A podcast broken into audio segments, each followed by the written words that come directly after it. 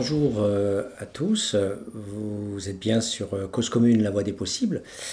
Nous nous retrouvons cette semaine dans notre émission Les mondes rêvés de Georges pour euh, conclure en fait l'analyse de l'ouvrage de Serge Pogam, La disqualification sociale, le volet 3, et dans ce volet 3, nous allons plus particulièrement insister sur euh, la typologie que Serge Pogam propose, euh, sa typologie des euh, fragiles, des assistés et des marginaux.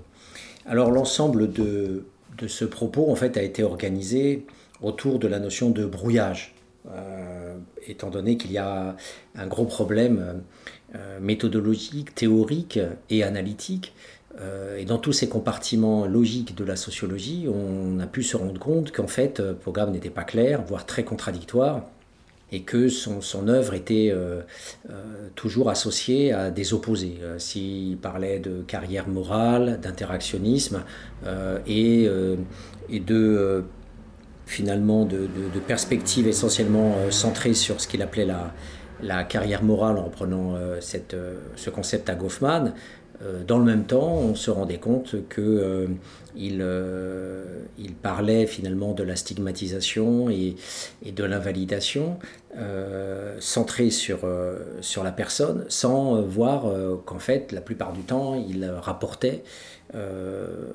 presque insidieusement, en tout cas en filigrane, les, les, conditions sociales finalement à des propriétés objectives. Donc la classe sociale, on a pu voir effectivement le nombre de fois où il disait voilà finalement ces jeunes appartenant à la classe ouvrière quand il parlait des, fragiles, euh, des, jeunes fragiles dont une partie va négocier euh, des, emplois, des stages, euh, des stages peu rémunérés. À l'époque c'était les TUC. Et donc ce, brouillage permanent en, se positionnant dans un camp tout en disant que les autres c'était de l'idéologie, mais en même temps en y revenant en disant eh bien oui, euh, euh, sous prolétariat euh, paysan, oui, sous prolétariat des ghettos, etc. On voyait ce jeu de basculement permanent sans, sans qu'il y ait explicitement une, une, ouverture sur un champ théorique plus structural, alors qu'il le critique en lui reprochant d'être idéologique et en même temps il l'utilise.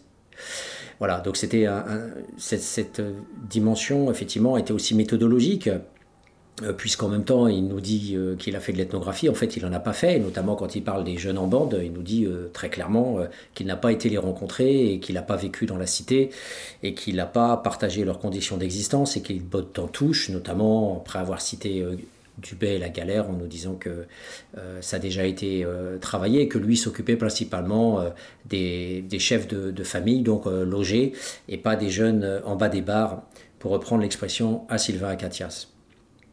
Que ce soit donc la méthodologie, que ce soit la, la théorie ou le schéma analytique, on, se retrouve toujours devant, devant ce brouillage.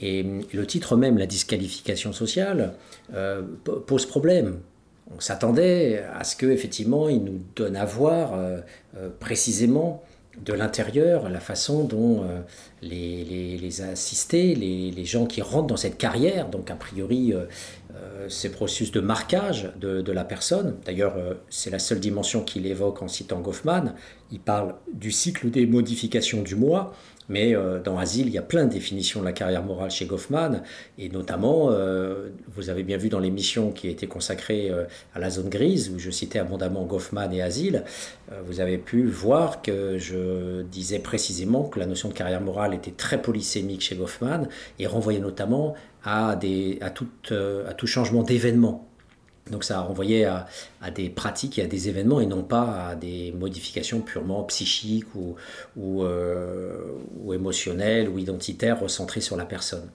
Voilà. Donc en, tous les cas, cette notion de disqualification sociale, euh, on est encore dans le brouillage parce qu'on la euh, trouverait vainement en fait dans, son, travail. Euh, je vais maintenant bien sûr parler de sa typologie, des, fragiles, des assistés et des marginaux, mais dans aucune de ces catégories, euh, même celle d'assistés, où a priori on s'attendrait euh, à la dimension forte de la disqualification sociale, on s'attendrait à trouver du lourd à, ce niveau-là, eh bien tout ça on ne trouve finalement nulle part. Et c'est probablement la première contradiction que l'on peut noter dans, son, dans cette recherche, où il nous parle toujours en introduction euh, de, de, statut, euh, d'identité, page 30, il nous pose la question de la réinterprétation des traits négatifs de l'identité sociale, à cause justement de ce statut d'assisté, de, cette carrière.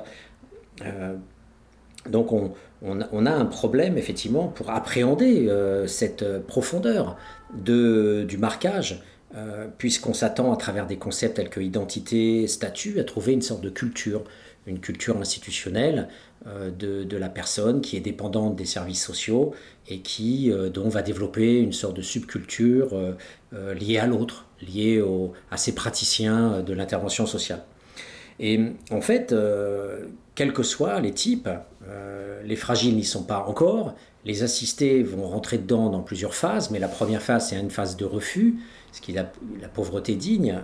On verra sur ces catégories, mais en tout cas, la première sur les trois sous-types de l'assisté, euh, l'installé, on va dire précaire, l'installé, le véritable installé, et puis le revendiqué, on verra que déjà le premier type, c'est des gens qui se mettent plutôt à distance euh, plutôt que de revendiquer. Et, de manière générale, même ceux qui revendiquent euh, sont dans une revendication qui n'est pas une revendication pour être pleinement en relation avec le travailleur social, euh, mais c'est une revendication purement instrumentale, purement financière et non pas euh, relationnelle, psychique, euh, d'adhésion à des valeurs, comme si on appartenait à, une église ou à une association dont on partage les valeurs et avec lesquelles on va entamer un processus de conversion biographique et de bifurcation identitaire. On est loin, on est très loin de, de tout ça.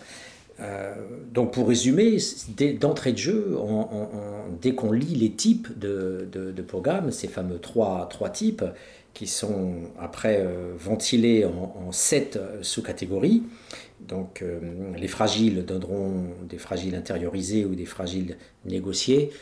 bien sûr, je vais y revenir. les assistés, là aussi, il y a trois catégories. L'assistance différée dont je vous parlais, pour dire que c'est plutôt dans le refus l'assistance installée et l'assistance revendiquée.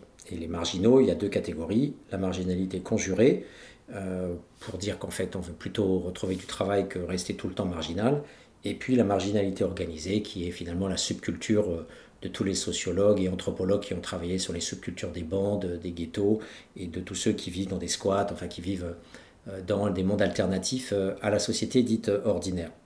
Donc ces types-là, quand on les lit attentivement, il n'y a pas d'intériorisation, il n'y a quasiment pas d'intériorisation, mais il y a euh, soit un refus, le refus de rentrer dans les normes, donc bien sûr c'est le cas des marginaux, mais c'est aussi le cas des fragiles qui, parce qu'ils ont travaillé longtemps dans leur vie, euh, ben justement euh, refusent de, rentrer dans l'assistance par dignité, les pauvres dignes comme il dit, et il y, a, il y a comme ça dans tous ces types finalement cette notion de refus. Il y a notamment chez ceux qui sont installés et même ceux qui, euh, encore plus, euh, le, sous-type dur de Pogam, le sous-type très dur de Pogam, euh, qui est l'assistanat revendiqué. Alors on se dirait, revendiqué, c'est comme quelqu'un qui appartiendrait à une secte et qui défendrait son gourou devant un jury d'assises. Voilà, on revendique le chef, on revendique la, la, structure dans laquelle on est, on en partage les valeurs, l'idéologie. C'est pas du tout ça en fait. C'est pas du tout ça l'assisté euh, revendiqué. L'assisté revendiqué est en fait plutôt en conflit avec son travailleur social parce qu'il l'instrumentalise. Et il l'instrumentalise parce que ne partageant pas ses valeurs, demandant sans cesse plutôt de l'argent, le travailleur social en a marre et se sent instrumentalisé. Et, donc ça crée des conflits parce que le pauvre va demander sans cesse, en tapant sur la table, comme dit l'un d'entre eux, euh, de, l'argent. Et puis bien sûr les marginaux, après le refus ou l'instrumentalisation, eh bien on a le non-recours on a le non-recours, c'est-à-dire la plupart des marginaux euh, qui, euh, ben, qui s'installent dans la subculture. Donc cette première introduction rapide des, types, pour que vous ayez un point de vue un peu général sur mon propos, euh, donne d'entrée de jeu le profil, finalement, le format de mon intervention. Encore du brouillage, encore des contradictions.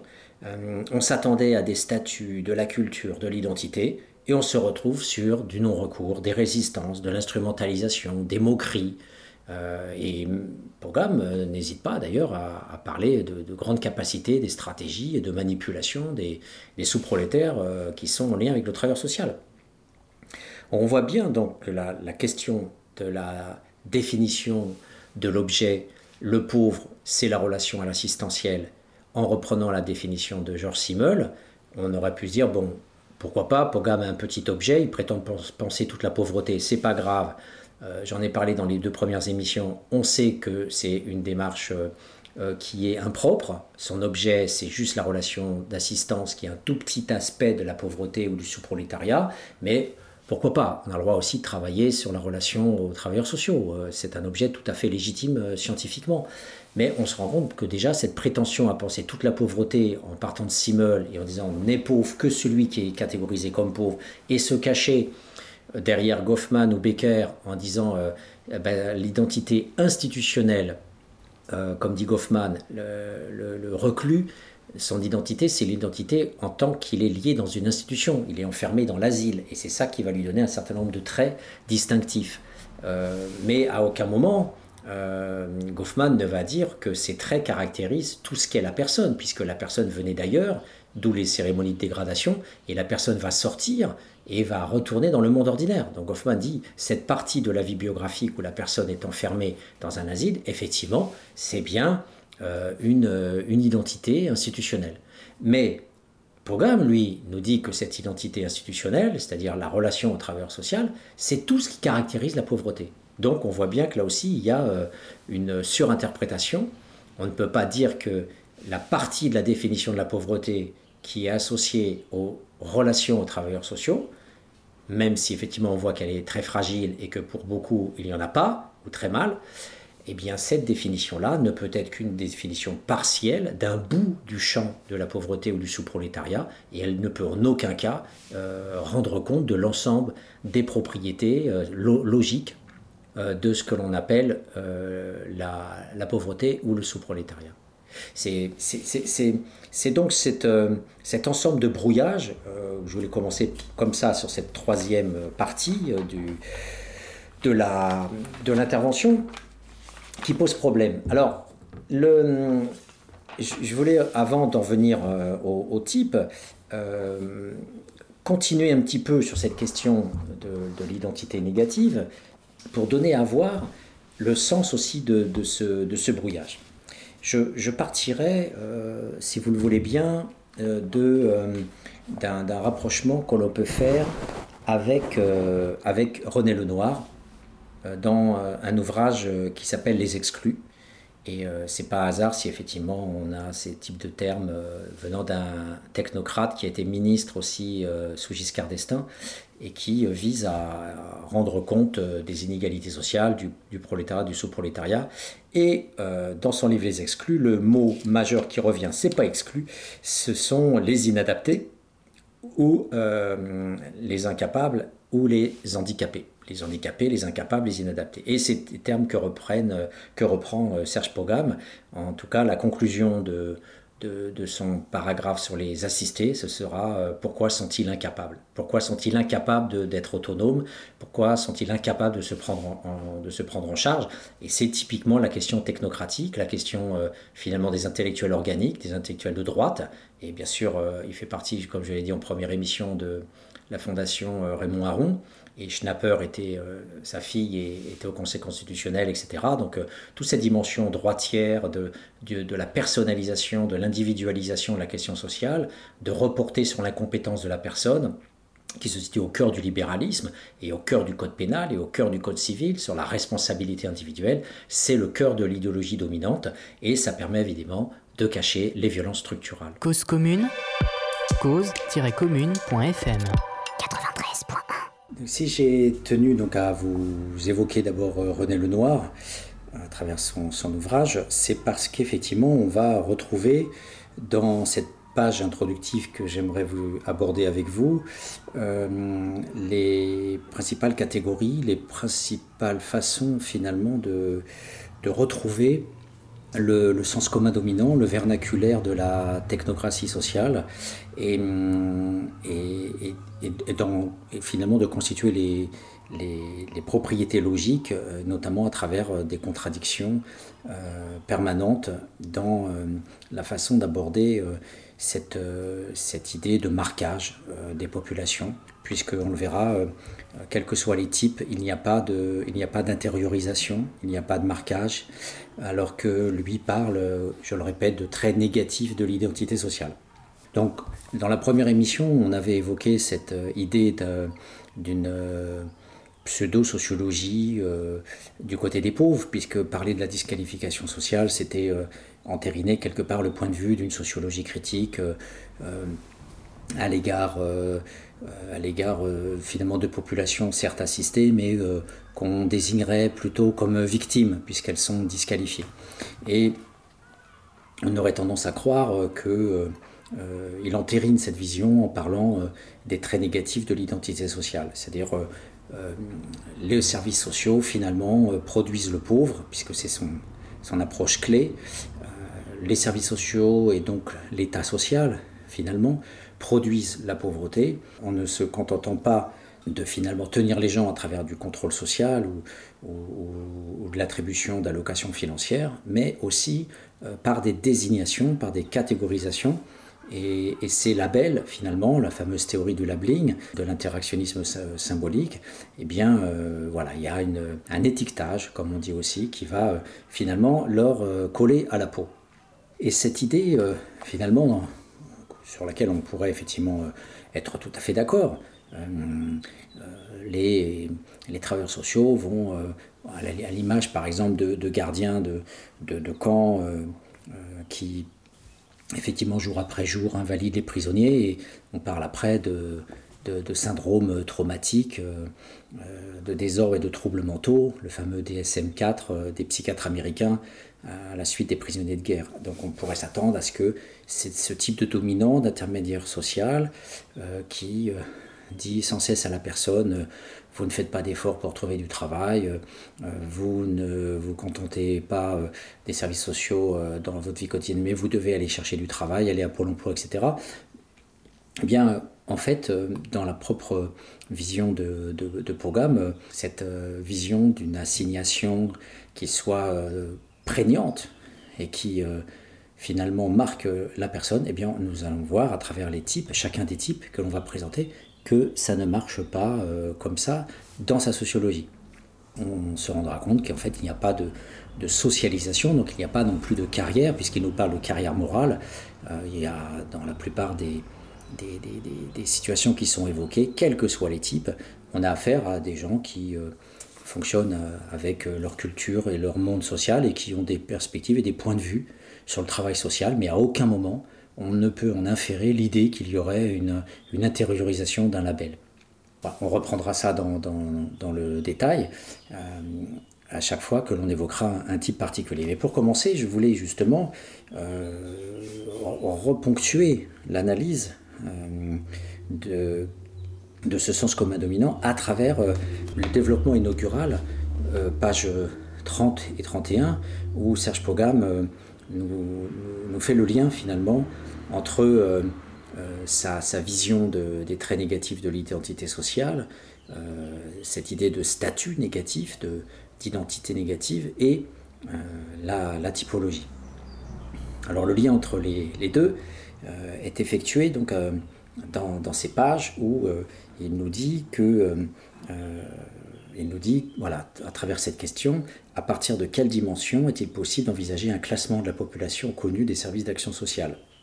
Alors, il va nous parler de trois situations. Le statut juridique, euh, par exemple le, statut d'un travailleur en CDI ou le statut d'un chômeur.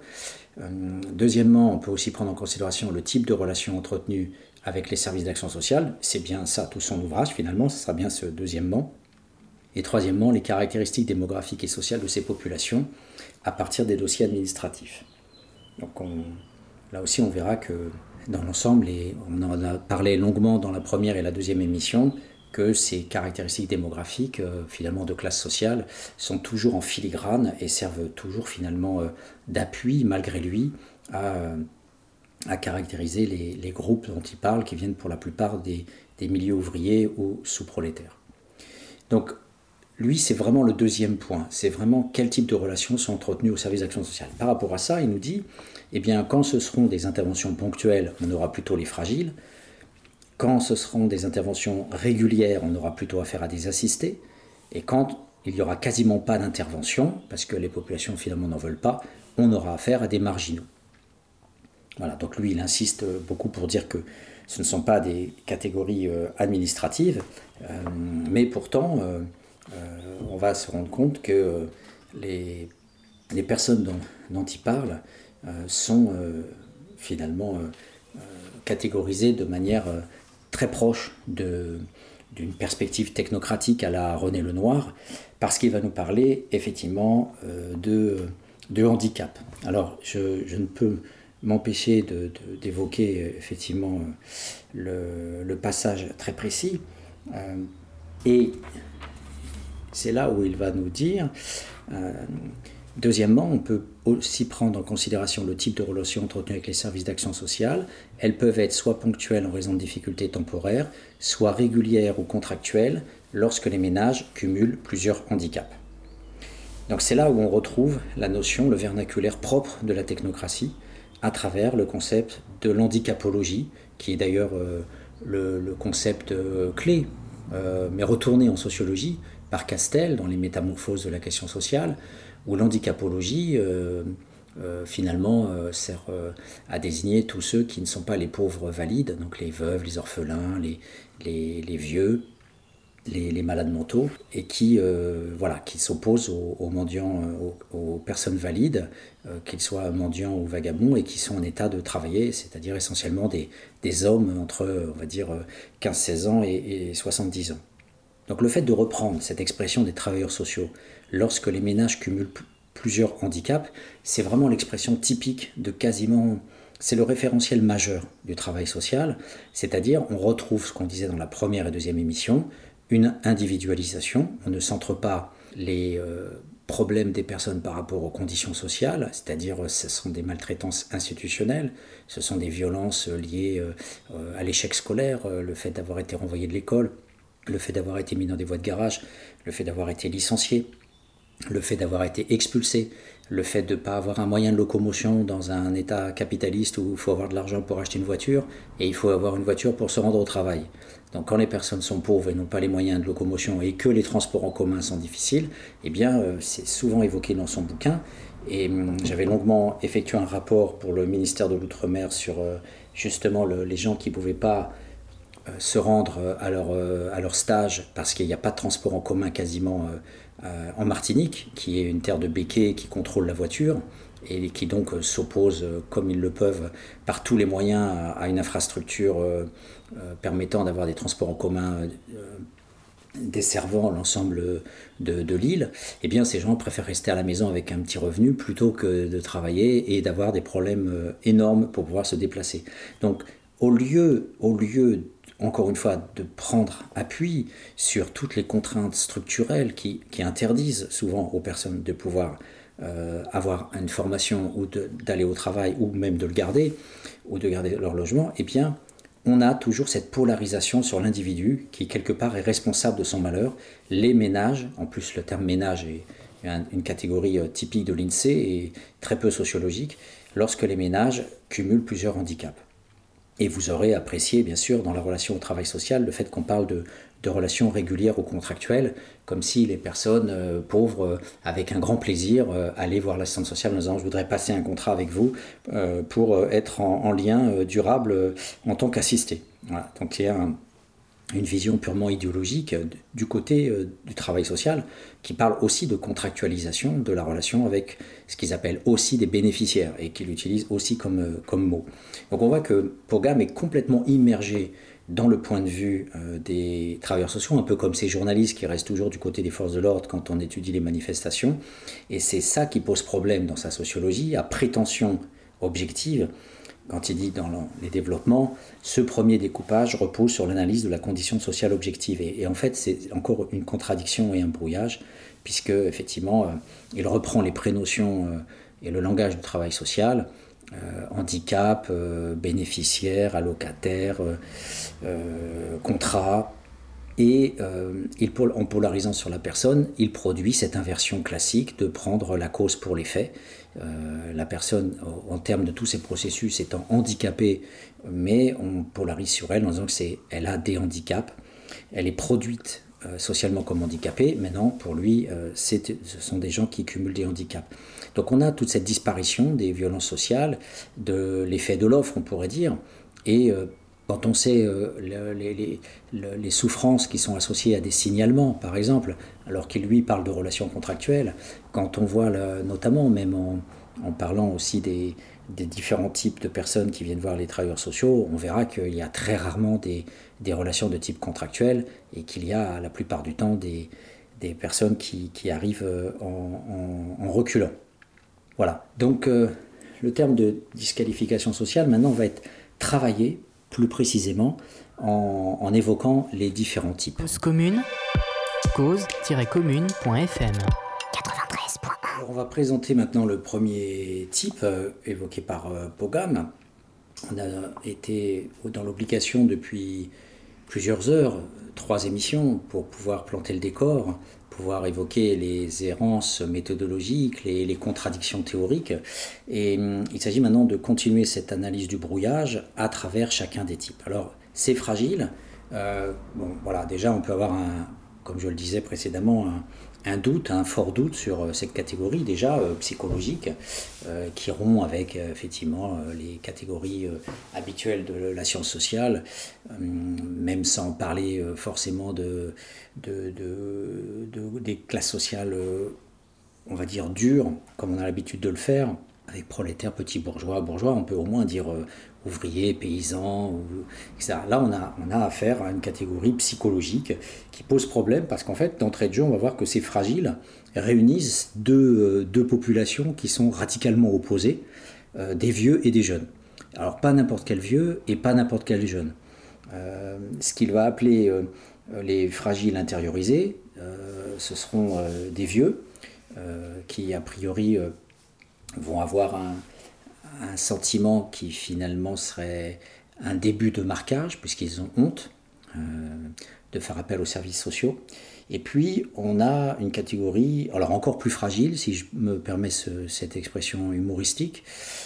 Euh, la catégorie de fragile est encore plus fragile quand on parle de ce qu'il appelle les fragiles négociés, parce qu'il va nous extraire en fait euh, du groupe des jeunes qui traînent en bas des bars, donc des, des jeunes qu'il met sous l'acception du mot euh, bande, eh bien, il, euh, il, va en extraire quelques jeunes euh, qui vont accepter les fameux stages, dont les TUC, et qui sont donc toujours dans cet univers, non pas sérialisé de jeunes vivant chez papa-maman ou, ou, étant encore plus ou moins de l'école, du lycée professionnel, mais voilà, de jeunes en bande dont une partie va aussi essayer de jouer les jeux de l'insertion professionnelle.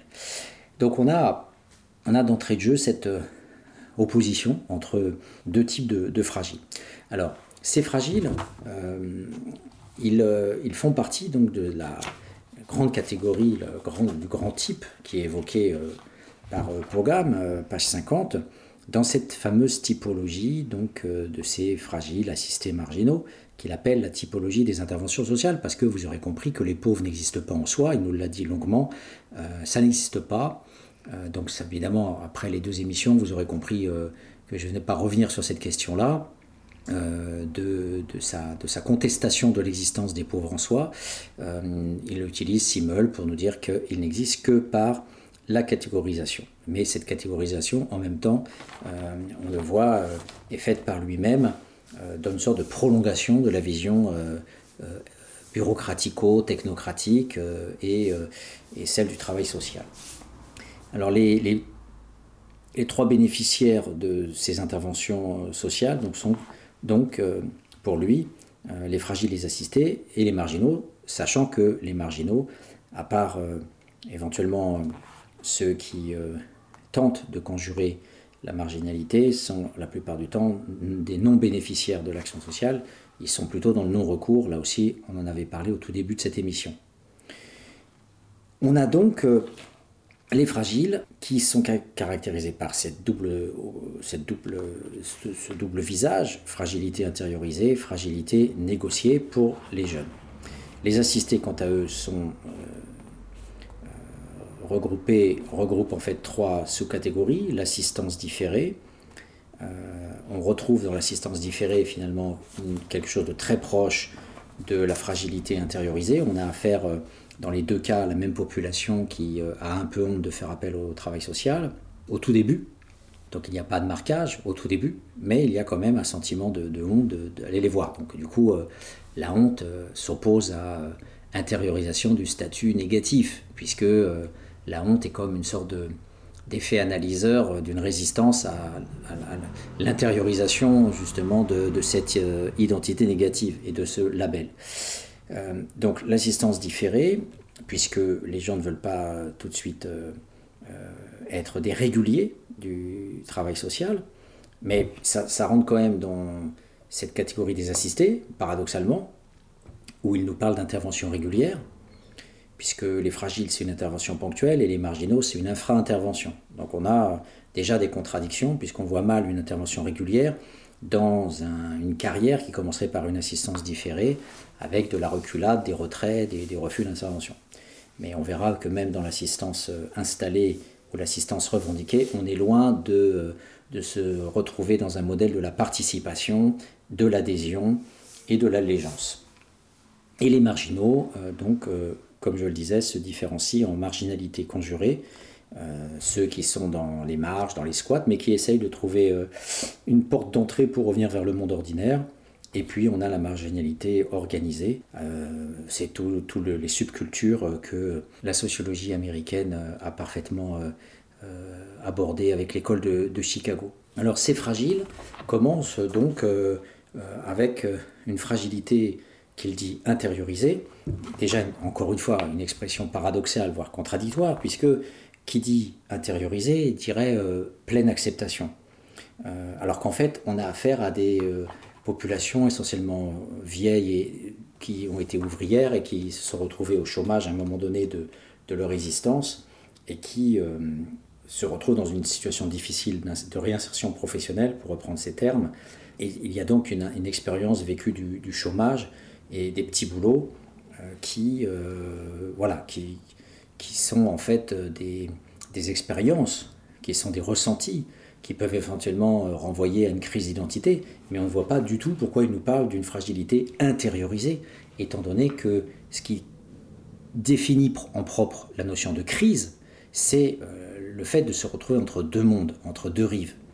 Et on avait la, pratique professionnelle d'ouvrier, le chômage arrive, la difficulté de retrouver du travail à 50 ans est manifeste, et donc on se retrouve le cul entre deux chaises, mais c'est bien une crise d'identité, mais c'est certainement pas dans ce sentiment d'infériorité, de déclassement et de chute sociale, une intériorisation, c'est un, un ressenti.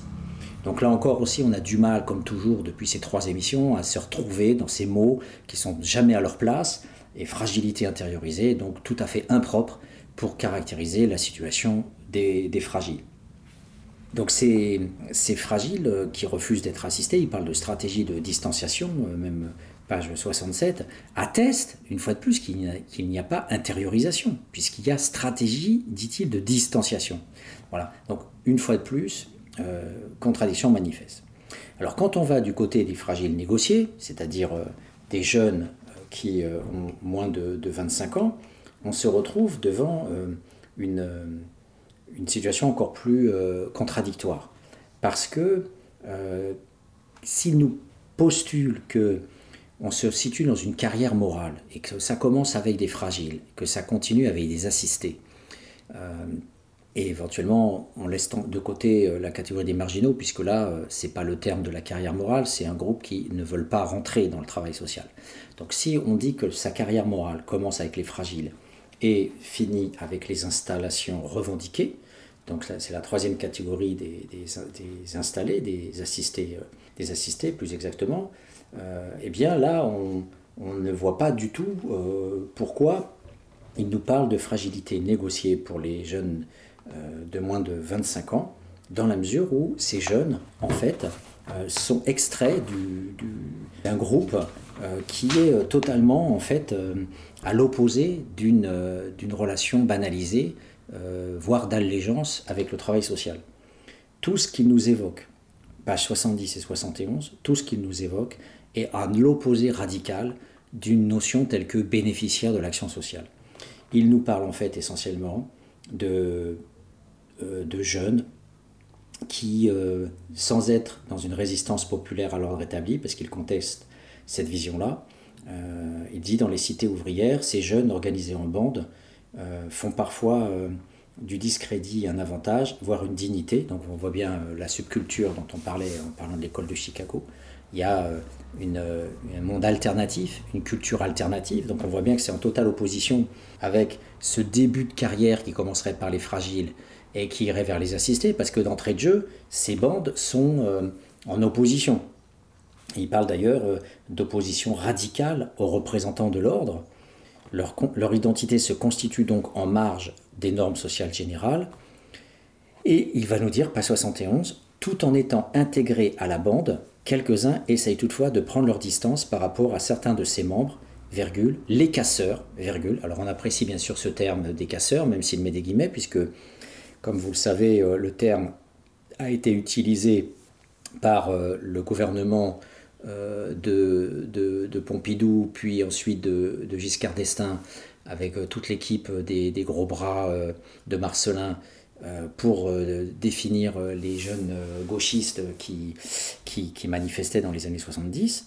Et donc il reprend ce terme des jeunes, des casseurs, ceux qui ont affaire à la justice et à la police pour des vols ou des actes de vandalisme. Il dit, il y en a quelques-uns qui essayent de prendre leur distance, et en même temps il se contredit juste après pour dire, la plupart aspirent malgré tout à un emploi stable et une vie familiale. Or, Peut-être que c'était le cas effectivement à l'époque de Paul Willis, euh, euh, l'école des ouvriers, où on a effectivement des jeunes euh, qui sont des insertions scolaires et, qui sont dans le refus scolaire, mais qui vont aller à l'usine. Et, les travaux de Gérard Moget avaient bien montré aussi que, que les loupards étaient dans une sorte de contestation passagère et finissaient à l'usine.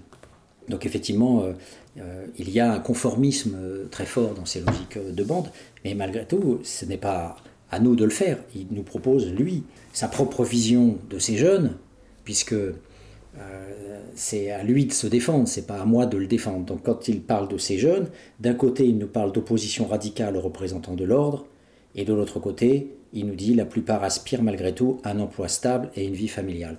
Donc c'est ce type de contradiction, de brouillage, euh, permanent euh, qui, euh, qui pose problème. Donc on aurait des jeunes en bande et, en même temps, tout en étant, comme il dit, intégrés à la bande, quelques-uns essayent toutefois de prendre leur distance par rapport à certains de ses membres.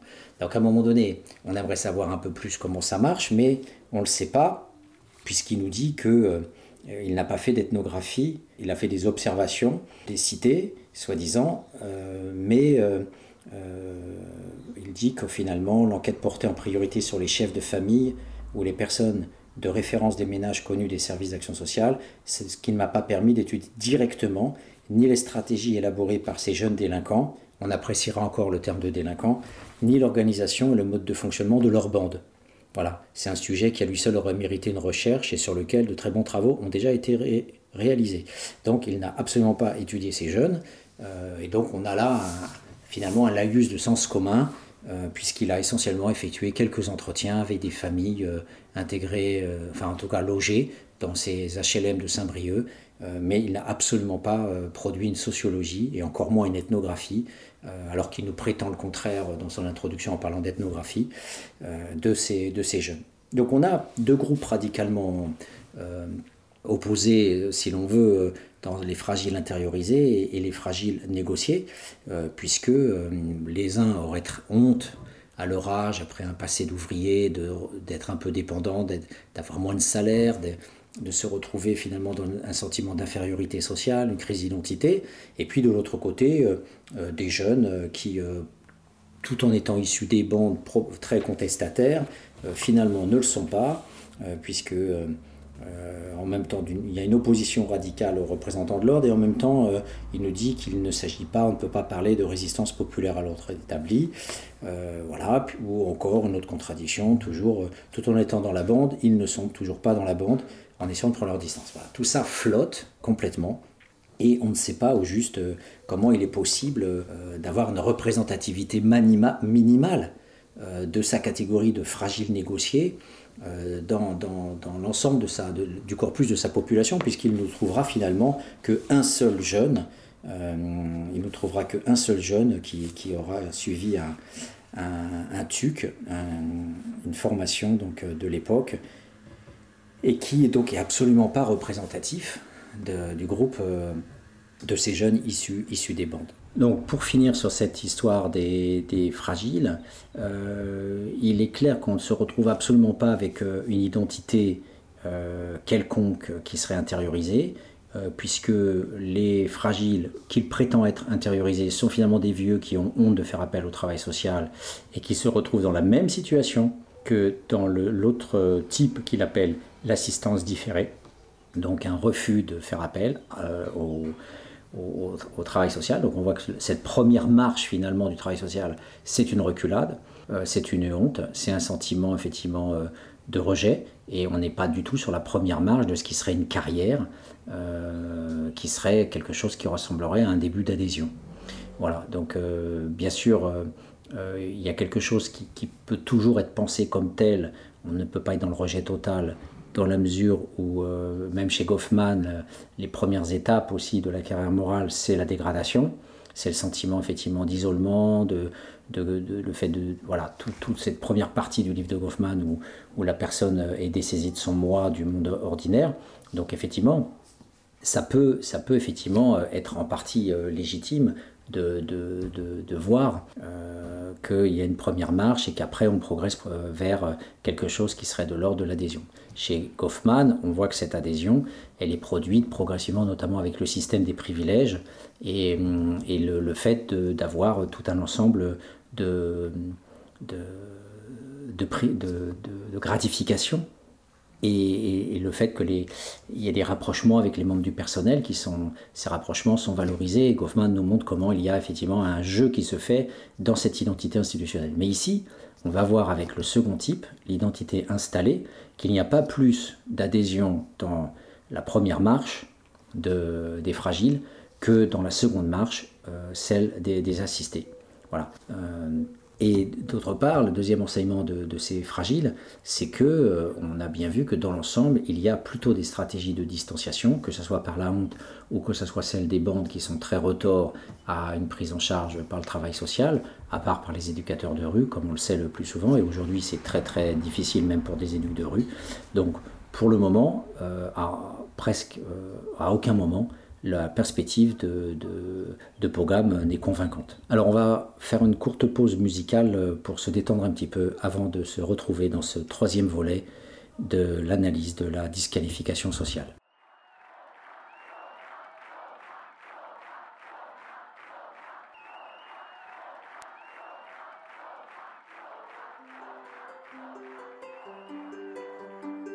Cause commune 93. les d'être sur la piste malgré la routine. J'ai le maquillage qui coule, mes larmes font de la lessive sur mon visage de clown. Je sais bien que vous n'en avez rien à faire de mes problèmes quotidiens, de mes poubelles, de mes colères. Je suis là pour vous faire oublier.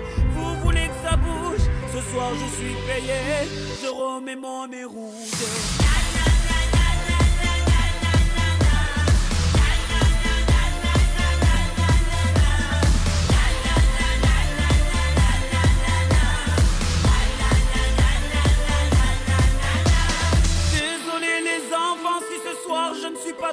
Mais ce costume coloré me rend ridicule et me colle. Je me cache derrière ce sourire angélique depuis longtemps. Je ne sais plus m'en défaire, mais qui suis-je vraiment?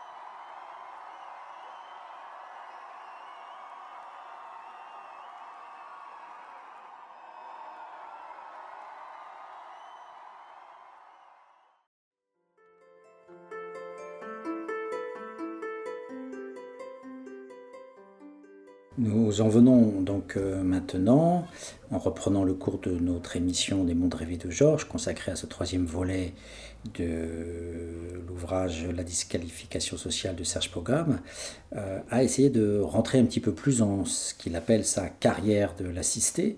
Et hum, la carrière de l'assisté, ce n'est ni finalement les fragiles qui sont soit pour les vieux dans une perspective de refus euh, par honte et que l'on retrouve dans ses assistés, la première catégorie de ses assistés, qu'il appelle l'assistance différée, puisque voilà, euh, on a quelqu'un qui essaye de mettre à distance euh, la prise en charge sociale. Donc là aussi, brouillage entre la catégorie d'assistance euh, différée et celle des, de la fragilité, de la fragilité, comme on l'avions nommé, intériorisée, qui est tout à fait oxymorique puisqu'il n'y a pas du tout d'intériorisation comme on, l'avait dit. Alors le cœur de, sa perspective de carrière, c'est bien celle des assistés, puisque les marginaux en bout de chaîne sont des gens qui ne sont pas euh, euh, des gens qui sont totalement dans l'adhésion au travail social. On, aurait pu s'attendre à ça dans la, vision ultime de la carrière morale. Euh, mais ce sont les marginaux qui terminent ce long processus. En fait, la véritable carrière dans les, dans l'assistana, euh, ça serait euh, la troisième sous-catégorie qu'il utilise, c'est celle de l'assistance revendiquée. On, aurait là euh, de l'assistance différée à l'assistance installée, puis à l'assistance revendiquée. On aurait le cœur finalement de la, de la démonstration de Serge Pogam, et on verra qu'il n'en est rien, qu'il n'y a pas d'identité négative, il n'y a pas de statut, il n'y a pas d'intériorisation. Et l'assistance revendiquée, on le verra, euh, s'exprime euh, comme une sorte de refus, puisque c'est une sorte de coup de colère, c'est une sorte d'instrumentalisation, de, et non pas du tout d'adhésion. Voilà. Alors, l'assistance, euh, le statut de l'assistance, qui bien sûr n'invalide pas du tout l'approche euh, global de Serge Pogam. Il y a bien des assistés, il y a bien des gens qui vont euh, avoir aussi des stratégies euh, ou des renonciations à autre chose ou des incapacités à se mobiliser pour retrouver du travail. Donc il ne s'agit pas d'invalider loin de là le travail autour de Serge Pogam. Il s'agissait de le remettre à sa place, c'est-à-dire à la fois de dire que ça ne permet pas de penser tout le système de pauvreté dans l'espace capitaliste ou impérialiste, et que ce tout petit objet est parfaitement légitime quand on reste sur ce tout petit objet, c'est-à-dire la partie de la population prolétaire et sous-prolétaire qui est en lien avec le travail social. C'est un objet parfaitement légitime en, sciences sociales. Le problème étant que suite à ces trois émissions, on observe qu'en fait, il y a énormément de brouillage, de flottement dans les catégories, dans le fait d'être dans, cohérent dans la manière de penser cette carrière, puisque l'intériorisation finalement qui est associée à la carrière institutionnelle, à la carrière de prise en charge, euh, n'existe pas, en tout cas dans son propre objet, c'est-à-dire dans son propre matériau, avec les, les gens euh, qu'il a mobilisés, c'est euh, un peu plus d'une cinquantaine à peu près d'interviewés. Voilà.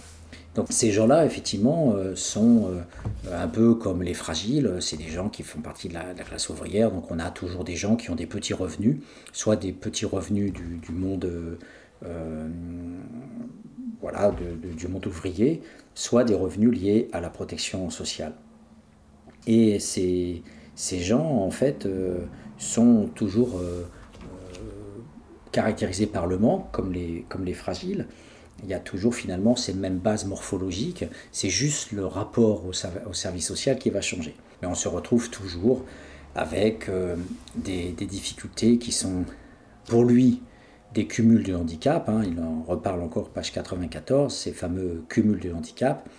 Et c'est là, sur ce thème-là, qu'on, que l'on reviendra, puisque on verra que la polarisation, une fois de plus, sur l'individu, à la René Lenoir, euh, empêche de, voir que finalement, ce sont des, des, des, logiques, des violences structurales et des, et des logiques euh, finalement euh, euh, largement maîtrisées par les dominants et qui font que ce, cette masse de personnes ne sont pas en formation inadaptée ou ne sont pas analphabètes, ou ne sont pas porteurs de, de, ces, de ces manques, mais sont produits comme des, des, acteurs ne pouvant pas maîtriser ces capitaux et, et à ce titre sont relégués au poste subalterne euh, rendant possible un usage de cette main-d'œuvre euh, non qualifiée dans, les entreprises, voire euh, de temps en temps étant dans les, surplus de l'armée de réserve quand il n'y a pas suffisamment de, travail. Donc, ce qui va être le propre donc, de, ces assistés, ça va être chez Serge Pogam cette,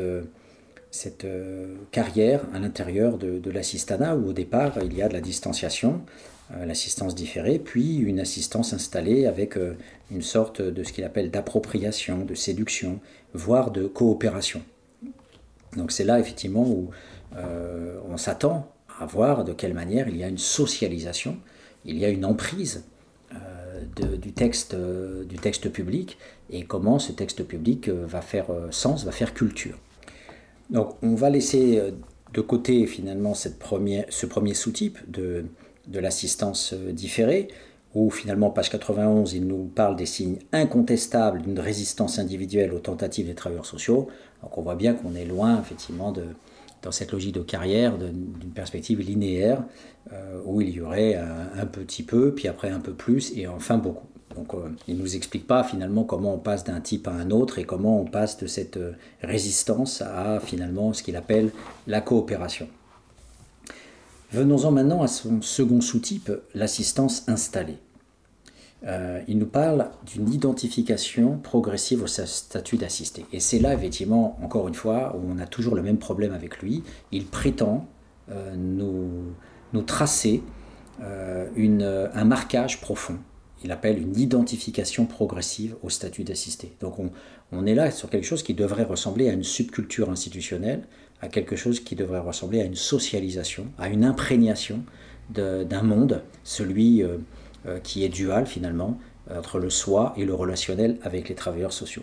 Alors il essaye d'identifier trois indicateurs majeurs euh, pour caractériser cette assistance installée. D'une part, une faible motivation à l'emploi. Deuxièmement, l'élaboration de rationalisation pour justifier l'assistance et des stratégies à droite de relations avec le travailleur social. Voilà, donc on va d'abord aborder le premier, euh, le premier niveau, la, faible, motivation à l'emploi. Alors il nous prend le cas d'une femme qui a un CAP d'être comptable et qui est aujourd'hui euh, mère au foyer et qui est complètement euh, dépassée parce que alors qu'elle avait son CAP d'être comptable et que ça fonctionnait essentiellement par le stylo, par l'écrit, elle se rend compte qu'au moment où elle veut euh, finalement euh, sortir de sa situation de, de, femmes euh, au foyer avec deux enfants et qui avaient cette formation de CAP d'aide comptable, elle se rend compte qu'en fait, euh, elle est dépassée par euh, l'arrivée des ordinateurs et de l'informatique. Et elle dit qu'effectivement, ces trois ans d'apprentissage d'aide comptable ne servent finalement rien, ma formation, c'est zéro.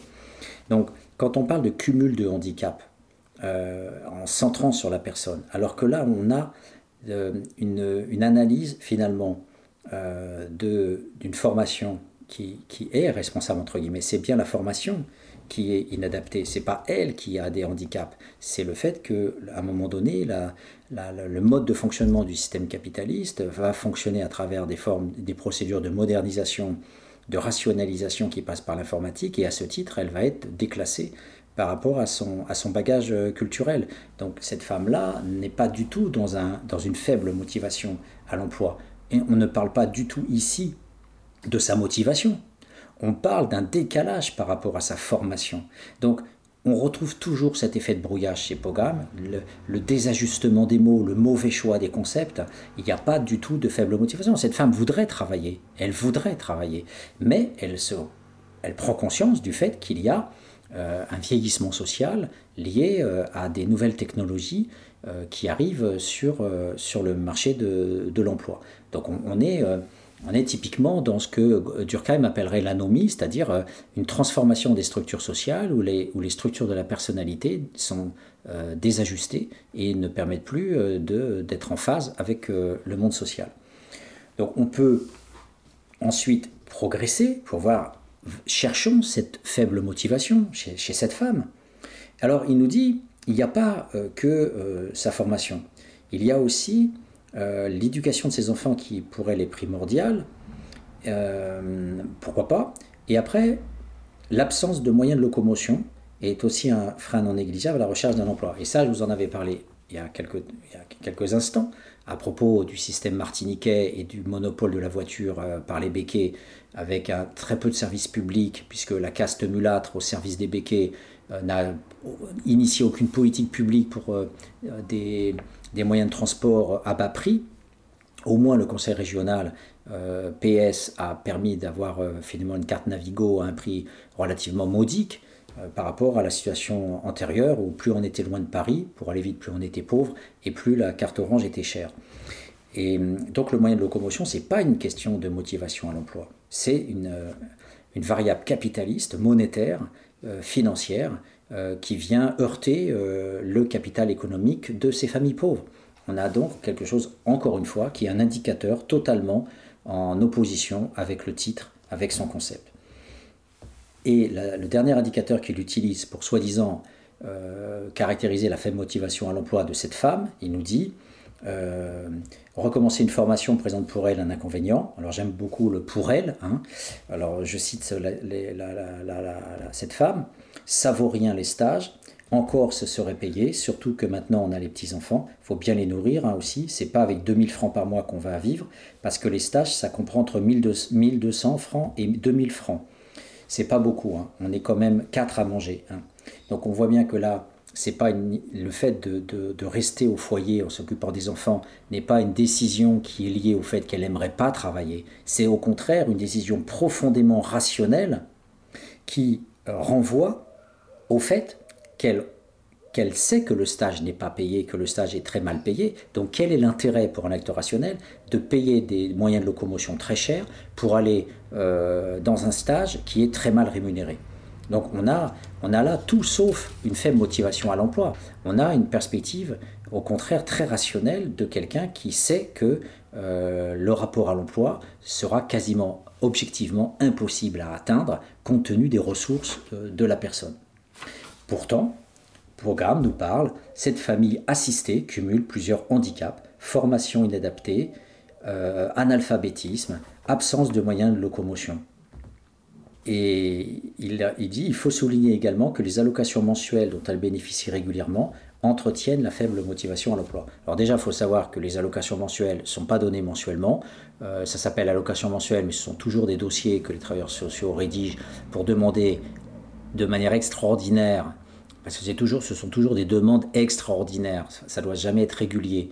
Euh, et ça s'appelle allocation mensuelle. Donc euh, ces allocations sont très faibles et ne permettent pas du tout en plus d'entretenir euh, le foyer. Donc à l'époque, ça, devait être beaucoup plus difficile parce qu'il n'y avait pas encore le, RMI qui n'est arrivé qu'en 1988. Et il dit ces allocations qu'elles touchent entretiennent la faible motivation à l'emploi. Alors qu'en fait, ce sont des subsides extrêmement succincts, légers, qui demandent un travail permanent auprès de l'assistance sociale, qui sont très coûteux et qui ne rendent euh, absolument pas possible euh, le, la, vie, euh, la vie quotidienne. Et donc, il nous dit le choix d'une installation dans l'assistance est provisoirement rationnel. Et oui, et oui, là, sa, phrase, là, oui, et, c'est en contradiction avec faible motivation à l'emploi. Quand il nous dit l'assistance est provisoirement rationnelle, on voit bien qu'on est, est bien dans une logique d'un acteur qui se rend compte que le coût financier pour travailler, euh, travailler dans des stages pourris, travailler avec des, transports très chers, euh, travailler pour aussi être fatigué et ne pas pouvoir être euh, une maman ou une grande maman qui s'occupe bien des enfants. tout cela fait un calcul coût-bénéfice. pour un sociologue comme moi qui n'aime pas trop cette analyse-là, qui préfère effectivement les socialisations, les intériorisations et les cultures, il y a aussi des résistances populaires liées à des calculs rationnels. Euh, il vaut mieux fuir que de se prendre une balle dans la tête. C'est un calcul rationnel minimal euh, lié à l'instinct de survie. Donc oui, cette femme-là, comme beaucoup d'autres, notamment aux Antilles, où étudié aussi les femmes en situation de précarité professionnelle ou qui n'avaient pas travaillé, oui, ces femmes refusent euh, de payer très cher des moyens de locomotion, là-bas des taxicos. Oui, elles refusent d'avoir des stages mal payés ou, pas payés du tout. Et elles préfèrent effectivement, dans ces cas-là, gratter autant qu'elles peuvent les services sociaux. Mais on ne se trouve absolument pas dans situation de faible motivation à l'emploi. On peut aussi dire, euh, quand on relit sa phrase, dès, lors le choix d'une installation dans l'assistance est provisoirement rationnel, on peut aussi tout simplement voir la contradiction dans ses propres termes à lui entre la perspective en termes de handicap qui renvoie aux identités négatives, qui renvoie au statut endossé d'assisté, et tout au contraire, cette perspective qu'il développe aussi de refus rationnel, et on voit bien que euh, à partir du moment où il y a un calcul coût-bénéfice dans le fait de refuser un certain type de démarche d'insertion qui mène à rien, eh bien on n'est pas du tout dans une logique d'adhésion au statut euh, euh, d'assisté par rapport au travailleur social, mais simplement de calcul entre les bénéfices énergétiques que l'on peut avoir en, maîtrisant relativement bien ses ressources physiques et psychiques dans une situation donnée, et l'ouverture vers l'incertitude quand on accepte un stage très mal rémunéré qui, comme dit, ne va pas permettre de nourrir correctement quatre enfants. Donc, une fois de plus, du brouillage et de la contradiction. Cause commune, cause-commune.fm 93.1 Au second indicateur euh, mobilisé par Serge Pogam pour définir l'assistance installée, c'est l'élaboration de rationalisation pour justifier l'assistance. Alors on a, euh, bien sûr, ça c'est tout à fait intéressant comme, comme analyse, euh, il y a effectivement pour un certain nombre de personnes qui vont euh, commencer à entretenir des relations euh, durables euh, et de demander régulièrement de l'argent à un travailleur social, il y a, bien sûr, il a tout à fait raison de dire qu'il y a une, relative installation avec des, formes d'acceptation, des, formes, pourquoi pas de temps en temps pour certains, de coopération, et qui nous le prouvent, qui nous le prouve. quand il nous parle de, de rationalisation, en fait, il nous donne le cas d'une femme qui se rend au CCAS, mais qui passe son temps à dire, page 98-99, que ce sont ses droits, voilà, qu'elle a des droits. Euh, j'ai des droits en tant que mère au foyer avec un enfant. Euh, et que euh, dans cette logique-là, alors on ne connaît pas bien sa situation, on ne connaît pas sa trajectoire, il nous évoque, euh, d'ailleurs la plupart des interviews et des extraits que l'on a, on ne sait pas vraiment d'où la personne sort, quelle trajectoire elle a eu, les métiers, et, et, dans la situation présente dans laquelle elle se trouve au moment de l'enquête, pourquoi elle est dans tel type ou dans tel type au regard au regard justement de, toute cette trajectoire. Euh, donc ça c'est compliqué, on doit faire un travail par nous-mêmes de déchiffrage euh, pour euh, savoir effectivement à quel, à quel moment, de quel moment de l'assistance se trouve la personne et, pourquoi elle se trouve dans, tel ou tel type compte tenu de ses ressources. Et on n'a pas souvent une analyse précise des ressources des, gens. Donc on a aussi cette difficulté pour, pour critiquer Serge Pogam et savoir effectivement si la personne est dans la bonne, la bonne catégorie, le bon type. Et là, on voit que, bien sûr que toute personne élabore des rationalisations, et dans les mondes rêvés de Georges, je suis le premier à, reconnaître qu'il y a euh, des rationalisations de l'échec, comme il y a des rationalisations du monde alternatif, euh, et ces rationalisations passent aussi par des histoires fictives.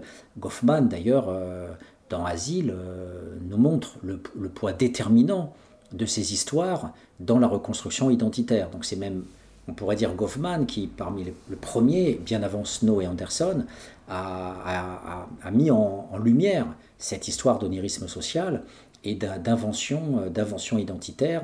Euh, il parle même de récit du malheur, ce qui est carrément l'expression reprise par euh, Jean-François Lahaye et Numa Murar.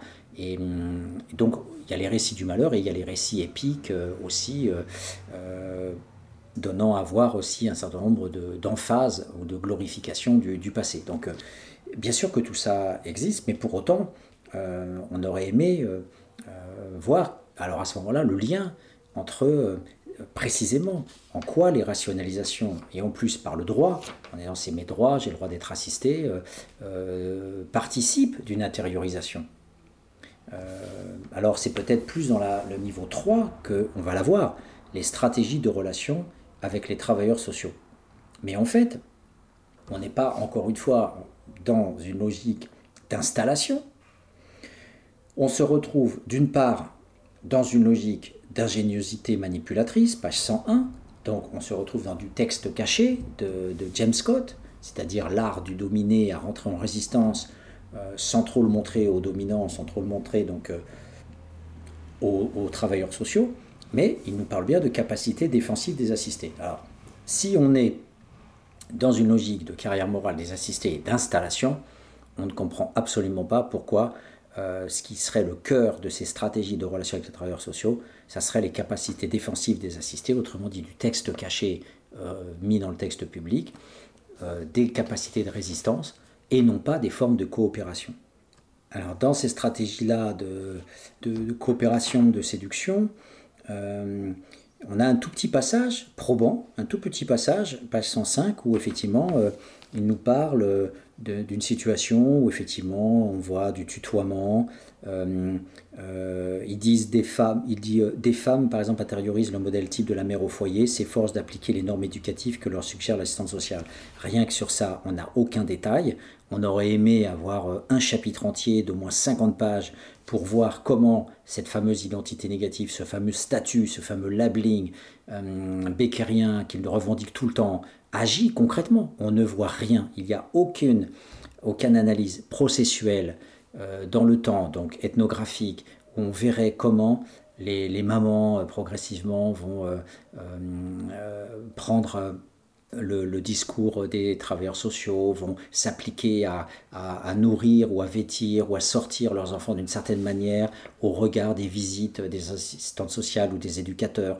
Et on verrait comme ça les changements de comportement. Il n'y a rien, il y a juste des femmes intériorisent le modèle. Ils décrètent, ils décrètent que les femmes intériorisent le modèle. Alors ça c'est super, on l'avait vu déjà sur euh, ce diktat de théorique où il disait euh, il ne faut pas euh, aller vers des modèles de sociologie critique, c'est pas bon, mais aucune analyse logique, aucun détail, il le décrétait, donc ça on l'a vu dans la première et seconde émission. Et là il continue, il fait du déclaratisme. Il fait du déclaratisme où on n'a aucune analyse, mais simplement du déclaratoire de manière très abstraite. Il nous dit des femmes, alors par exemple, il n'y a pas d'exemple il nous dit des femmes, et en plus, par exemple, donc on s'attendrait à avoir un exemple, mais il nous dit des femmes, c'est déjà oxymorique. Des femmes, par exemple, intériorisent le modèle type de la mère au foyer et s'efforcent d'appliquer les normes éducatives que leur suggère le centre social. On n'a pas de phrase, on n'a pas d'analyse, on n'a pas d'ethnographie, on n'a rien. Je poursuis. On peut dire dans ce cas, quel cas? Il n'y a pas eu d'étude de cas, il n'y a aucune étude de cas. Et sur une phrase généraliste, il nous parle d'études de cas. On peut dire dans ce cas qu'il existe une volonté de coopération. On n'a aucune description précise de quoi que ce soit. Et il nous, sort déjà une conclusion, page 105. On peut dire dans ce cas qu'il existe une volonté de coopération dans la recherche de solutions aux difficultés familiales. La relation assistant-assisté est alors acceptée sans tentative d'appropriation ou de séduction. Mais on peut citer aussi d'autres exemples. Voilà. Et voilà. Et on a, on, a, on a mis dans la boîte aux lettres une sorte, j'oserais le dire, j'oserais le dire, d'escroquerie, puisqu'on a du déclaratif sans aucune analyse sociologique, sans fait, sans démonstration, sans finalement sans quoi? C'est que les entretiens qu'il a effectués sont des entretiens abstraits, de semi-directifs, on ne voit pas les gens vivre, et où on n'a aucune possibilité de voir concrètement une intériorisation, une disqualification sociale. Moi j'aurais aimé à la limite qu'il nous montre réellement la disqualification sociale, puisque c'était l'enjeu de ce livre, et je l'attendais en sociologue critique, je l'attendais, effectivement. Il ne se donne même pas les moyens de nous donner à voir cette intériorisation qu'il décrète plutôt qu'il ne démontre. Alors, la cerise sur le gâteau, c'est la page suivante, puisque page 106, il nous dit que finalement, il prend l'exemple de cette femme. Alors cette femme, hein, c'est un peu comme Goffman avec ses individus. On ne sait pas euh, quel métier elle avait, euh, rien sur sa trajectoire sociale. Bon, prenons l'exemple de cette femme qui avoue s'ennuyer chez elle. Alors, voyez un peu le niveau sociologique de cette phrase. Euh, et qui dit donc je ne suis pas du tout mère au foyer, je m'emmerde, et fréquentait beaucoup les bars de Saint-Brieuc. Pourquoi nous avoir dit ça? Pourquoi Serge Pogam a-t-il voulu nous rajouter et qui euh, fréquente beaucoup les bars de Saint-Brieuc si ce n'est pour invalider, lui en tant que sociologue, la pratique de cette femme euh, qui va dans des bars? Alors que le cœur de l'analyse d'Olivier Schwartz dans Les mondes privés des ouvriers, c'est justement les formes de solidarité, d'amitié, de fraternité et d'échange dans les bars, qui ont fait un des chapitres, un des passages les, les plus euh, symptomatiques de cette culture euh, de la vie privée ouvrière à travers les bars. où justement il y a aussi beaucoup d'histoires oniriques et de refabrication un peu virile du monde des hommes. Donc là déjà, hein, c'est comme une sorte de petit coup de poignard à la, mauvais comportement. Elle va dans les bars. Bien qu'elle ne cherche pas vraiment du travail, alors on n'en sait rien, il nous le décrète, bien qu'elle ne cherche pas vraiment du travail, donc le sociologue se fait juge euh, dans cette situation, et qu'elle refuse généralement les emplois sous-rémunérés. Alors déjà, on a vu tout à l'heure que par rapport à sa faible motivation à l'emploi, ça nous faisait rigoler parce qu'en fait c'était un facteur objectif, je veux pas de stage mal payé. Euh, donc euh, elle ne cherche pas vraiment du travail, c'est une sorte, un ton accusatoire, mais quand il, il, rajoute la phrase elle refuse généralement les emplois sous-rémunérés, on a la réponse à, sa question finalement, ou à son déclaratif. Elle ne cherche pas du travail? Oui, monsieur Serge Pogam, elle ne cherche pas du travail parce qu'elle ne veut pas d'emploi sous-rémunéré. Et alors, comment vous pensez ça? En sociologue critique ou en sociologue de droite, euh, comme vous essayez de le faire, en l'accusant d'être euh, une mauvaise pauvre qui refuse tout travail, même s'il est mal payé? Alors, cette femme ne se laisse pas faire. Elle dit L'assistante sociale m'a trouvé un stage pour six mois, ça me dégoûte, car l'allocation mensuelle va baisser ça vaut pas le coup de travailler.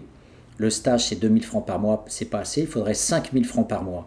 Mais je vais quand même le faire car autrement je vais mal me faire voir par l'assistante sociale. C'est de l'exploitation, ça me dégoûte. Alors, pour un sociologue qui nous parle de l'assistance installée avec effectivement la faible motivation à l'emploi, on a vu que ça tombe à l'eau, l'élaboration de rationalisation pour justifier l'assistance, on a vu que c'était très très léger et qu'il n'y avait pas de, de matériel euh, autre que euh, le fait d'une femme qui revendiquait ses droits.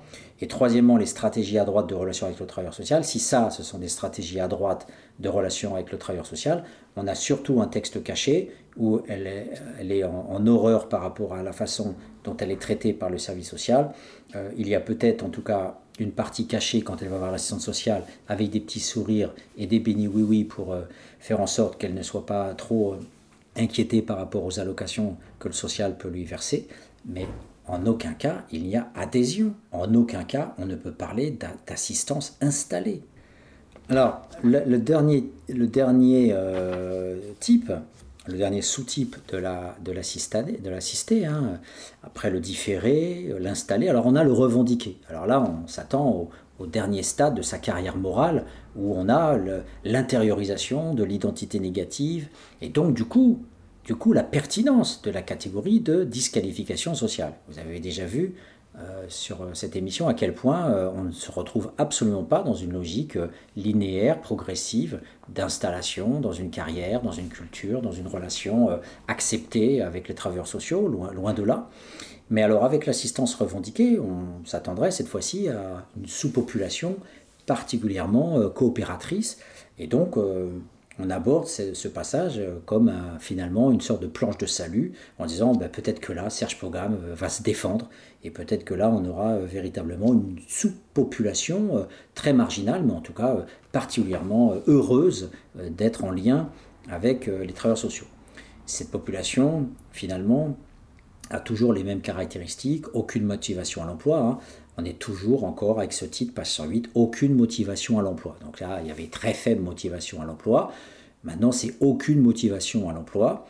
Euh, donc d'une part parce qu'il peut y avoir euh, des, handicapés. Alors, il nous dit j'ai examiné précédemment les difficultés d'intégration professionnelle des handicapés. Euh, des handicapés quoi? Des handicapés physiques, de ce qu'on appelle des handicapés? Pas du tout, il n'en parle pas.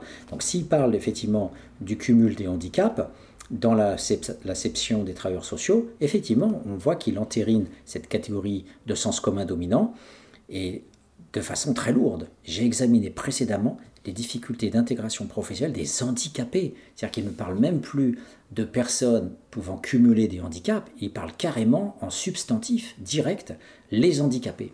Donc là, on est vraiment au, cœur de l'assignation, c'est la disqualification sociale, elle est produite par Pogam cette fois-ci. Les personnes ne sont plus des ouvriers euh, relégués euh, par euh, des entreprises qui n'en veulent plus avec des formations professionnelles euh, qui ne sont pas euh, adaptées au, niveau culturel euh, des, gens, etc. On est sur des gens qui rentrent dans une nature, qui rentrent dans une culture naturalisée, et le label handicapé, naturalisé, produit cette fois-ci par le sociologue Serge Pogam.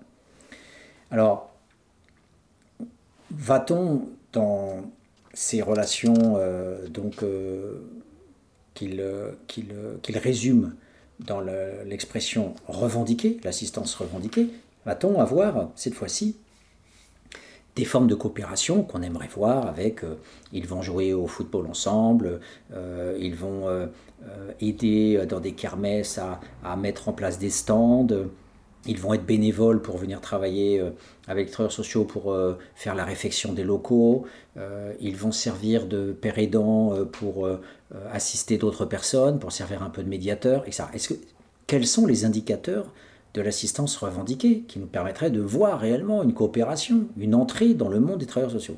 Il n'y aura rien. La seule chose que l'on a, c'est naissance de conflits.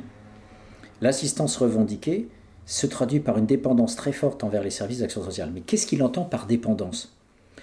En fait, c'est pas une dépendance, parce que quand on est dépendant au produit, à la drogue, c'est qu'on peut plus s'en passer parce qu'on l'aime à un point d'addiction. Mais là, il ne s'agit pas d'addiction, il ne s'agit pas d'une intériorisation du besoin de l'autre. On n'est pas dans une culture telle qu'on ne peut fonctionner que dans cette culture, que ce soit la, la pratique euh, d'un sport, la pratique d'une église, euh, la pratique d'une consommation d'un produit quelconque. C'est tout au contraire. Les assistés n'ont plus aucun scrupule à demander une intervention sociale comme si les travailleurs sociaux étaient à leur service. le jeu consiste à tirer le meilleur profit possible de, l'assistance.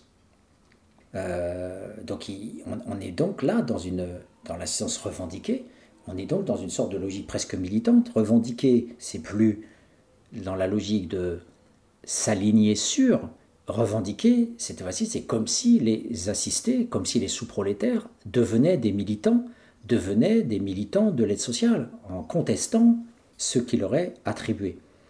Euh, et donc les travailleurs sociaux, nous dit Serge Pogam, acceptent difficilement l'attitude de revendication adoptée par les assistés pour obtenir entière satisfaction à leur demande d'aide, le plus souvent financière. Donc on voit bien qu'à travers cette expression de financière, on a encore une fois plus le cœur de la mauvaise cohérence, de l'incohérence des propos de Serge Pogam, parce que si on était dans une identité négative euh, et, qu'on était dans une façon d'intérioriser le statut d'assisté en coopérant avec les travailleurs sociaux, on aurait donc une logique psychosociale qui serait abordée dans ces développements-là. Euh, euh, par exemple, elle m'aime pas assez, j'aimerais qu'elle m'appelle plus souvent, euh, euh, pourquoi elle vient pas plus souvent me voir, pourquoi elle me sollicite pas plus souvent pour euh, venir l'aider, pour venir faire des choses, etc. Ben non, ce sont des demandes financières. On est bien toujours non pas dans le statut, on n'est pas dans l'identité, on est simplement dans l'instrumentalisation, on est dans le calcul coût-bénéfice dans les stratégies rusées de Compère Renard et, du texte caché pour obtenir un peu plus de capital euh, économique, absolument pas de transformation au niveau du capital culturel. Alors, dans la première émission, je vous avais longuement parlé euh, des jugements de valeur qui essaimaient euh, tout au long de, l'ouvrage. je ne voudrais pas les reprendre ici parce que sans doute que je n'ai pas évoqué entièrement tous ces jugements de valeur, il y en avait un peu partout, mais j'aimerais finir quand même sur cette notion-là. Non seulement on a vu dans toutes les émissions qu'il n'y avait quasiment rien euh, sur les violences structurales, mais qu'en même temps il en parlait de manière euh, en filigrane pour dire euh, effectivement qu'il y avait une impossibilité d'accéder à des transports en commun ou, qu'il n'y avait pas d'emploi dans tel, dans tel bassin où vivaient les gens, etc. On, sentait, on sentait déjà cette contradiction euh, en permanence où il nous donnait des petits faits réguliers sur euh,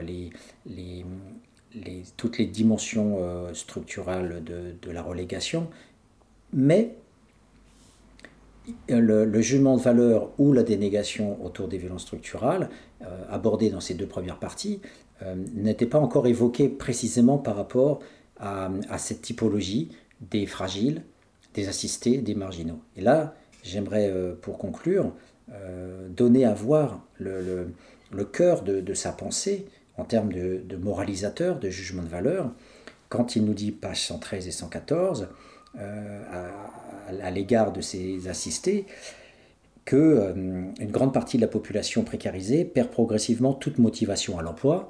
On revient sur un discours de type économiste ou de directeur de Pôle emploi ou d'homme politique de notre chère République. Euh, perd progressivement toute motivation d'emploi et se destine à être perpétuellement prise en charge. Alors, perpétuellement, on voit déjà le ton accusatoire, euh, on est enfermé dans une nature et au lieu de dire euh, et se destine à être de plus en plus prise en charge, perpétuellement, voilà, c'est la, prison républicaine va condamner à perpète des gens qui ont commis des grands crimes, et eh bien Serge Pogam utilise perpétuellement, c'est pas anodin, c'est un, mot pour dire bah, finalement euh, quelque part, euh, ils voudront vraiment pas s'en sortir euh, par eux-mêmes. Donc, le mot, l'adverbe, est très intéressant. Les assistés se sont-ils laissés prendre au piège de l'assistance? dit-il. Les travailleurs sociaux sont-ils responsables du glissement de certains bénéficiaires de l'action sociale vers un système qui tend à les rendre dépendants de la société ou incapables de se prendre en charge? Et voilà. Et là, on a donc le cœur de sa vision du monde, de sa vision de l'homme en société, des gens incapables de se prendre en charge. On retrouve le même niveau que Trump, le même niveau que le néolibéralisme le plus déclaratif, le plus explicite, des gens qui ne veulent pas se prendre en charge, qui sont incapables de se prendre en charge. On tombe vers un psychologisme, une individualisation psychologisante et moralisatrice et responsabilisante de euh, ce sous-prolétariat qui, euh, au lieu d'une analyse euh, des, des, variables structurelles de leurs capitaux et de leurs ressources et des contraintes qui pèsent sur eux, euh, eh bien, au lieu d'avoir tout ça, Serge Pogam nous, nous, nous, laisse planer dans une atmosphère de justice, une atmosphère d'accusation, une atmosphère de, de sentence, où finalement euh, l'installation dans, dans l'assistanat euh, est finalement euh, liée à une responsabilité des personnes elles-mêmes et non pas du système social qu'il prétend étudier. Alors en, conclusion, je n'aborderai pas la dernière catégorie des, des marginaux puisque j'en avais longuement parlé dans la première émission pour donner là aussi à voir toute la dimension morale qu'il y avait derrière la notion de marginaux, de bons pauvres et de mauvais pauvres, la marginalité conjurée donc du bon pauvre qui essaie de trouver des stages, des petits boulots, etc.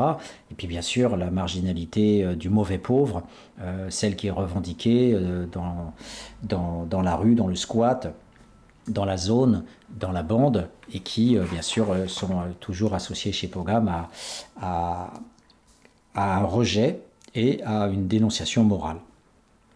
Alors, une fois qu'on a vu tout ça, euh, j'ai essayé de faire attention euh, à ne pas, euh, à ne pas sombrer dans une sociologie de dénonciation de Serge Pogam. Je me suis toujours efforcé de donner à voir ces contradictions internes, de toujours voir comment il prétend penser A alors qu'en fait il mobilise B, comment il mobilise A et B qui sont oxymoriques, comment ces concepts sont contradictoires et ces titres ne renvoient pas après au contenu qu'ils détaillent. Et, finalement, le, gros, le gros problème de Serge Pogam, c'est finalement moins sa sociologie de la dépendance à l'aide sociale ou en tout cas des relations entre euh, sous-prolétariat et travailleurs sociaux qui pose problème puisque c'est un objet en soi que du fait qu'il n'a pas le matériau nécessaire à part ses interviews pour nous donner à voir réellement ce qu'il prétend nous donner à voir. Au bout du compte, on aurait tous attendu qu'il nous parle réellement de disqualification sociale et qu'il nous montre comment s'incruste cette identité négative dans la tête des gens euh, sous forme finalement euh, d'une disposition durable. Euh, mais comment peut-on penser cette disqualification sociale dans l'assisté quand dans le même temps, quand il nous parle d'assistance installée, voire revendiquée, on aurait plutôt tendance à se dire mais ce n'est pas forcément de la disqualification. Si on est dans la coopération, on peut aussi bien vivre cette relation aux travailleurs sociaux. On peut aussi bien la vivre euh, à travers euh, des formes euh, parfaitement légitimes pour la personne. Les pères aidants qui aujourd'hui essaient dans le travail social, dans, les, hébergements d'urgence ou dans la gestion des addictions, puisque c'est essentiellement dans la gestion de l'alcool et des drogues la pérédance est née, ce sont des nouveaux métiers euh, euh, qui viennent euh, voilà, de s'inscrire, où on prend des, bénéficiaires, des, gens pauvres pour aller vite, et qui, vont faire un travail, effectivement, avec les travailleurs sociaux, de coopération, et tout en étant dans, une situation de, de pauvreté durable. Donc c'est ce qui pose problème au, au final, c'est que d'une part, il ne démontre pas la disqualification comme intériorisation et disposition, et que d'autre part, il ne nous dit pas euh, comment penser la disqualification alors que le concept de carrière morale et d'installation et de revendication nous prêterait plutôt à considérer la culture dite euh, labellisée ou négative comme étant plutôt positive dans beaucoup de cas, puisqu'elle serait euh, à ce moment-là le lieu d'une bifurcation identitaire, d'une sorte de conversion comme le dit Goffman dans Asile, et cette conversion ne serait pas forcément euh, mal vécue, pourrait être bien vécue. Donc la sociologie critique n'est pas là forcément pour dire que tout doit mal se passer et tomber dans le misérabilisme, elle est là aussi pour dire que dans les formes de désespérance sociale qui peuvent exister, les acteurs sociaux peuvent se raccrocher aux branches qu'ils peuvent avoir, et à ce titre, ils peuvent très bien collaborer à tous les sens que l'on veut. Reportez-vous à l'émission que j'ai faite sur euh, la zone grise avec Goffman, mais en tout cas, ils peuvent collaborer, participer et se retrouver une identité positive à travers des formes de collaboration. Donc la question qui est posée, c'est celle, encore une fois oxymorique, de, du rapport entre disqualification sociale et coopération avec les travailleurs sociaux. Voilà. Donc on en a fini avec euh, cette perspective en, trois émissions. Euh, je demande au lecteur, bien sûr, de commencer par la première s'il veut comprendre la deuxième et la troisième. À bientôt.